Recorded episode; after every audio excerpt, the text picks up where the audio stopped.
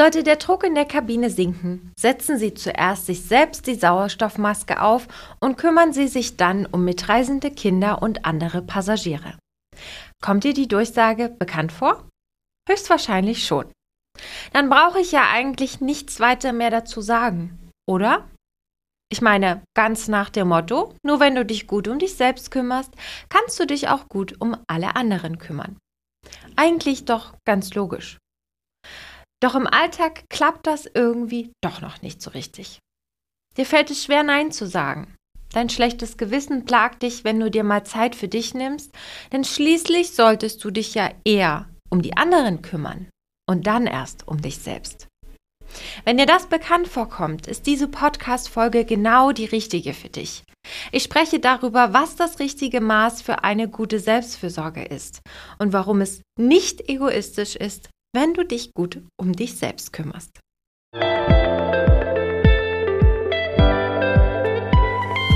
Hallo und herzlich willkommen zu deinem Podcast Freundin im Ohr. Der Podcast für Gründerinnen, Unternehmerinnen und Führungskräfte. Du bekommst hier Einblicke hinter die Kulissen, Tipps und spannende Impulse rund um die Themen Selbstfürsorge, Stressbewältigung und Resilienz. Ich bin Annette, die Gründerin von Freundin im Ohr, psychologische Beraterin und Coach und deine Gastgeberin in diesem Podcast. Ich freue mich, dass du hier bist und meiner neuesten Podcast-Folge lauscht. In meinem Coaching begegne ich oft Frauen, die sich viel zu wenig um sich selbst und ihre eigenen Bedürfnisse kümmern. Ich meine, ich will das gar nicht leugnen. Selbstfürsorge kann durchaus auch egoistisch sein wenn sie falsch verstanden wird. Letztendlich kommt es doch wie bei allem anderen im Leben darauf an, wie hoch oder wie niedrig die Dosis ist. Wenn du zum Beispiel nur noch von Termin zu Termin hetzt, dich erschöpft fühlst und trotzdem nicht schaffst, Nein zu sagen, dann ist das definitiv ein Zeichen für zu wenig Selbstfürsorge. Wenn du aber auf der anderen Seite nur auf deinen eigenen Vorteil bedacht bist und so gar keine Rücksicht auf dein Umfeld nimmst, weil du nur deine Bedürfnisse für wichtig erachtest, dann ist das definitiv ein klares Zeichen für zu viel Selbstfürsorge. Ich möchte ganz kurz klarstellen, dass es kein richtiges Maß für deine Selbstfürsorge gibt.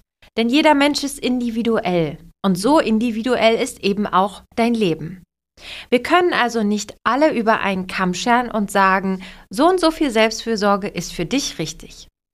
Nein, das funktioniert nicht, denn du bist individuell. Doch was ist denn dann eigentlich dieses richtige Maß für Selbstfürsorge? Kommen dir vielleicht die Worte Selbstfürsorge und Egoismus in einem bekannt vor? Also tauchen diese Worte öfter mal zusammen in deinem Kopf auf? Du fragst dich vielleicht, ob du egoistisch bist, weil du deine Bedürfnisse vorne anstellst? Aber meinst du, ein Egoist würde sich diese Frage stellen? Hm, selbstverständlich nicht. Also wird es Zeit, dass du in Sachen Selbstfürsorge noch eine Schippe mehr drauflegen kannst. Selbstfürsorge sollte nämlich ein fester Bestandteil in deinem Alltag sein, ohne dass du vorher noch stundenlang darüber nachdenken musst. Wenn du dir zum Beispiel keine Zeit für Entspannung, keine Zeit für ein Hobby oder einfach nur ein paar schöne Momente nimmst, die dich einfach nur glücklich machen. Oder wenn du dich in den Momenten dann auch noch dafür fertig machst, weil du deine eigenen Ansprüche nicht gerecht wirst und du nur stolz auf dich sein kannst, wenn du etwas geleistet hast, dann ist das definitiv ein Zeichen für zu wenig Selbstfürsorge. Fühlst du dich erschöpft, gestresst und vielleicht auch unruhig? Dann vernachlässigst du gerade definitiv deine Bedürfnisse. Vielleicht schickt dir auch schon dein Körper eindeutige Warnsignale oder vielleicht auch deine Psyche. Du bist irgendwie nicht so richtig glücklich, bist unzufrieden, häufiger gereizt als sonst und alles fühlt sich irgendwie schwer anstatt leicht an. Das sind alles Zeichen dafür, dass du dich nicht gut genug um dich kümmerst. Auf der anderen Seite kann natürlich auch zu viel Selbstfürsorge dafür sorgen, dass du zum Egoisten mutierst. Definitiv, das möchte ich nicht bestreiten. Wenn zum Beispiel deine Gedanken nur noch um dich und deine Bedürfnisse kreisen und alles andere irgendwie komplett ausgeblendet wird. Wenn du dich zum Beispiel auch ständig in einer Abwehrhaltung befindest und einfach nur noch so extrem unflexibel bist. Wenn du zum Beispiel völlig genervt bist, wenn dich jemand um etwas bittet und denkst, oh, was will denn der jetzt schon wieder von mir? Und dann sofort auf Abstand und Abwehr gehst, dann ist das wirklich ziemlich egoistisch. Wenn du diesen Menschen aus dem Weg gehst, weil sie dir zu viel Energie kosten, dann hat das nichts mit einem gesunden Maß an Selbstfürsorge zu tun. Denn das würde bedeuten, dass du zwar Energieräuber meidest, aber auch die Konfrontation mit ihnen suchst und versuchst, die Probleme zu lösen. Fühlst du dich manchmal von deiner Selbstfürsorge überfordert und unter Druck gesetzt? Dann könnte dir deine Selbstfürsorge tatsächlich mehr schaden als nutzen. Denn Selbstfürsorge sollte definitiv keinen Stress verursachen. Wie findest du jetzt also das gesunde Maß an Selbstfürsorge? Selbstfürsorge bedeutet erstmal, dass du dich regelmäßig erholst, dir Pausen, kleine und große Auszeiten gönnst und du aktiv für Erholung im Alltag sorgst, um deine Batterien regelmäßig aufzuladen. Du lässt in deinem Leben Platz für Genuss und etwas Schönes. Im Leben geht es nämlich nicht nur um diese ganzen To-Dos, sondern auch um die Tadas. Du nimmst dir regelmäßig Zeit für die Dinge, die dich begeistern und dir Freude machen und die du mit allen Sinnen auch wirklich genießen kannst. Du achtest auf die Signale deines Körpers und hörst darauf, was er braucht. Denn du achtest auch darauf, dass du ausreichend schläfst, dich regelmäßig gesund ernährst und dich ausreichend bewegst und, was auch super wichtig ist, ausreichend Wasser trinkst. Und wenn du mal an deine Grenze stößt, dann kommst du spätestens dann ins Handeln und übernimmst Verantwortung. Du akzeptierst dich so, wie du bist, auch in den schwierigen Phasen des Lebens. Du bist nachsichtig mit dir, wenn dir Fehler passieren und gehst liebevoller mit dir um. Du vertraust auf deine Stärken und schaust auf deine Bedürfnisse und du stehst zu deinen Schwächen. Du sagst Nein, wenn du etwas nicht möchtest und vertrittst deine Meinung bzw. deinen Standpunkt. Du hörst darauf, was du wirklich willst und nicht darauf, was andere von dir wollen. Du bist mit deinen Gedanken im Hier und Jetzt und grübelst nicht ständig über deine Vergangenheit oder Zukunft nach.